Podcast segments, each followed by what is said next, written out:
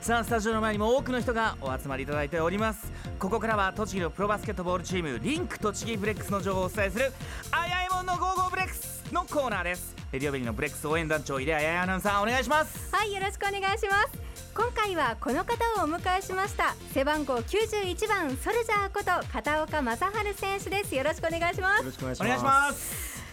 お帰りなさい。ただいま帰りました。あの新田さん、はい。4月に登場していただいたの覚えてますか？はい。暑いからですか？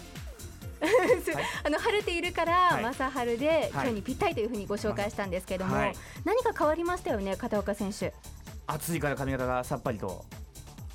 そうなんですよね。この前トークショーの話ですよね。はい。ええ。それで何ですか？あの随分ねさっぱりした感じで、はい。先ほどからヘッドホンがもう思いっきりこうずれるんですけれども、はい そんな感じの片岡選手を今日はお迎えしております。まあまさにねええ頭がこうスキンヘッドまでいかないスポーツ狩りという状態でねはい、はい随分さっぱりとはい。されましたよね。でもひげはそのまま残っている感じの、そうですね。これはちょっとそれないですね。うんワイルドな感じですけれどもね。うんあの片岡選手は先月の中旬まで2ヶ月間バスケの武者修行でアメリカに行っていました。で日本に戻ってきて数日経っていますけれどもいかがですか？うーん、やっぱり。日本はやっぱ生まれたとこですしずっと住んできたとこなんで、はい。まあ、少しは安心してちょっと落ち着いているなっていうのはありますね。うーん。アメリカがちょっと恋しくなったりとかそんなことはないです、アメリカが恋しいですか？そういうのでもアメリカのバスケットもすごい面白かったので、うんまた行ってみたいなっていう思いは強いですね。ちょっとね、あの日本語が前回よりもこうちょっとアメリカナイズされてるような気がするんですけど。も そうなんですかね。本当ですか？で日常的には日本語をやっぱり今はお使いになっていると。はい今日本語もちろんですね、まあそうですよね。いきなり英語で話しかけられても困りますよね。このコーナーでもいきなり英語で言われたらどうしようっていうね不安はありましたが。はい、あのこれからねちょっと詳しくお話を伺いたいと思いますが片岡選手は IBL 国際バスケットボールリーグに所属するトルネードというチームのメンバーとしてバスケをされていたわけですけれどもこのトルネード、えーどんな選手いらっしゃってましたか？えーそうですね。あのプロでやってる選手が僕ともう一人の方2人だけではい、あとは学生上がりでプロを目指す選手とかうん。もうフリーターバイトしながらアメリカでバスケットやりたいからって言ってきた人とかうん。もう本当にバスケとりあえず大好きでっていう人が集まってうん。たチームですね。日本各地からですよね。日本各地からはいえーじゃあそんなこう貴重な出会いもたくさんあったわけですよね。はいうんこの IBL は世界中からチームや選手が集まるプロリーグというふうに聞いているんですけども、はいどんな印象でした？他のチームは。うんやっぱり想像通りやっぱすごい人が多くて、はい。あのー中国でプレーしてるんだけど、うんオフシーズンなんでアメリカでちょっと2ヶ月間くらいその IBL で経経験積んだりあと NBA のダラス・マーベリックスのトライアウトに受けるんだを受けるんだって言ってる選手もいたので、はい。はい、あ田臥さんと一緒のとこかななんて思ったりしてそうですね。やっぱうまかったですねすごい。うーんその IBL でチームトルネードとしてはい18試合を行ったということですが、結果などはい結果は1かがだった回も勝てなかったんですね。んどんな試合だったんですか？やっぱりあのー時間が長くてはい。1クォーター12分で48分あるんですよ。えっと日本だと、えー、1クォーター10分ですよね、はい。それが12分。はい、NBA と一緒の時間ではい。それですごいハイスコアなゲームになってやっぱ僕らリバウンドとか取られちゃってはい。どうしても点数が離れていくんですけど、まあ中には競った試合も少しはあったんでええ。そこは嬉しかったところなんですけどはあ。厳しいなっていうのが感じましたね。うんなかなかこう日本に行って、海外のバスケットって見る機会が少ないと思うんですけども、はい。日本人の選手と比べて海外の選手っていうのはどこが大きく違うんでしょうかね？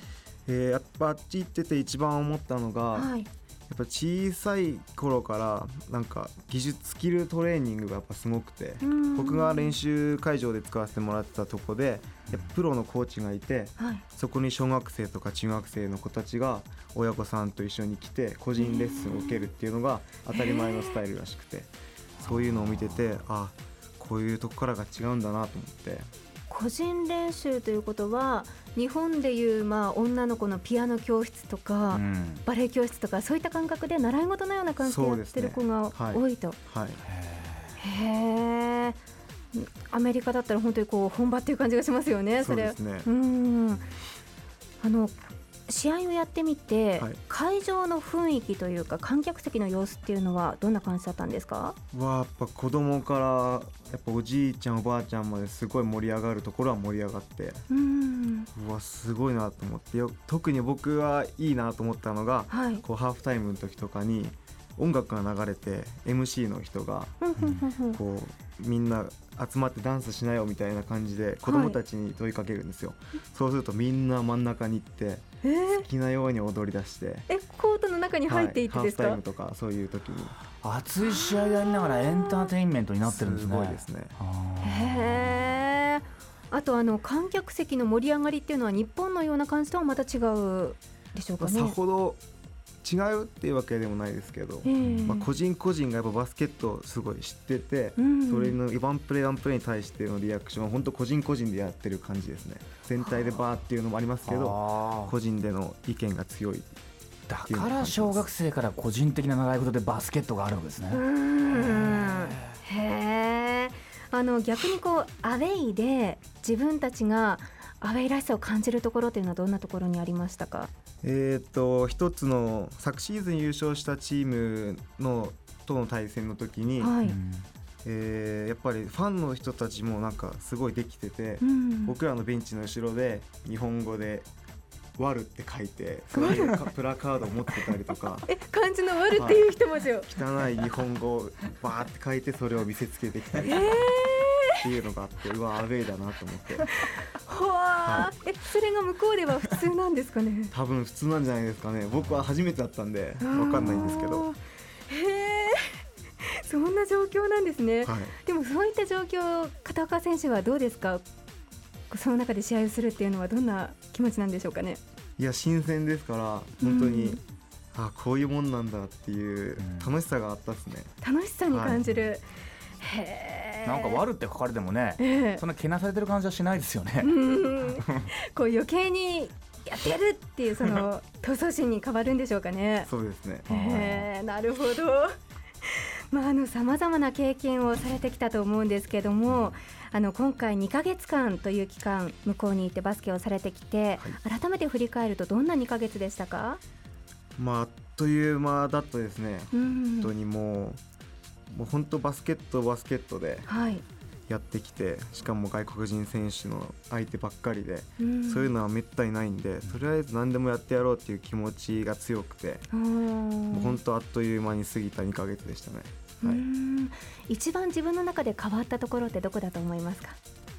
それやっぱよく聞かれるんですけどやっぱ僕的には本当に自信がついたなっていうのがあってうん。やっぱりやってる以上プレーして結果を出してこうそういうのが自信になってくると思うんでやっぱ去年とかあんまり出られなくて出場する機会がなくて少しなんか不安だった部分も正直あったんではい。でそこでそういう話がアメリカの話が来てプレーできるってなってでそこでまあレベルはもうどうこうといえどもこう結果がもう結構ついてきたので、うん僕の中では自信になってそれがいい方向に進んでいると思いますね。ううんんなるほど本当にあの貴重な経験をされてきてはい2ヶ月間だったと思うんですけれども、もちろんあの片岡選手のこれからのバスケット人生に大きな大きな影響を与える経験だと思うんですけども、はい。あのぜひ今回の経験をですねブレックスそして日本のバスケ界に伝えていってほしいなと私は感じます。はい、ありがとうございます。えさてもう一つ話題があるということなんですが、はい。えー片岡選手栃木県献血サポーターに任命されたそうですよね。はいすごいですね。ええあの今の栃木県の献血状況というのはどのような感じなんですか？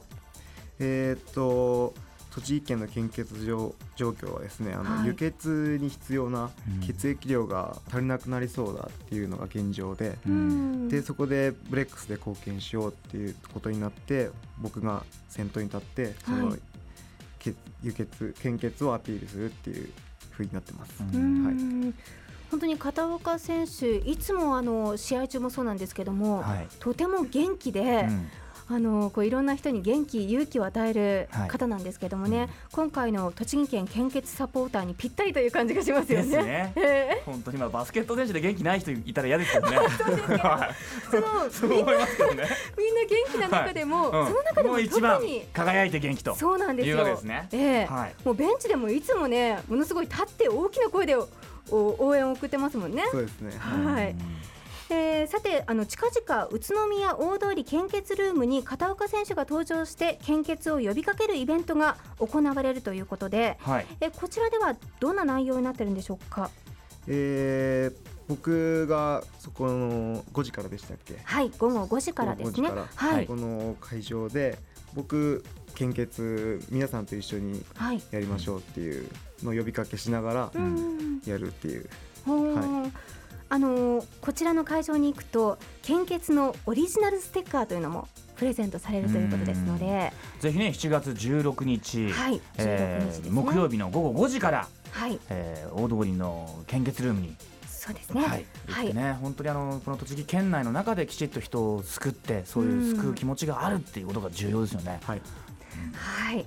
ということで、まあ、日本に帰ってきて間もないのにあのいろいろと活動本当にね精力的に頑張ってらっしゃってこれからもこう風邪ひかず元気に頑張ってください。はい、頑張ります。はい、さあ今日もスタジオの前にたくさん来てくださっています本当が、ねいっぱい。多くの方々にお集まりいただきましてありがとうございます。ありがとうございます。皆さんにメッセージをお願いできますか？えー、っと今日はどうもあの外にいられる方々もこのリスナーの方々もどうもありがとうございます、えーブレックスは10月に始まるのでシーズンが。今は体作りを中心にやっていて、はい。で僕も必死になってトレーニングをしているのでうん。あの結構本当楽しみになるシーズンだと思うのでブレックスそして僕のことを本当に応援してくれると嬉しいです。よろしくお願いします。ということで今回は背番号91番片岡大晴選手をお迎えしました。どうもありがとうございました。どうもありがとうございました。あやいもんの Go Go BREX のコーナーでした。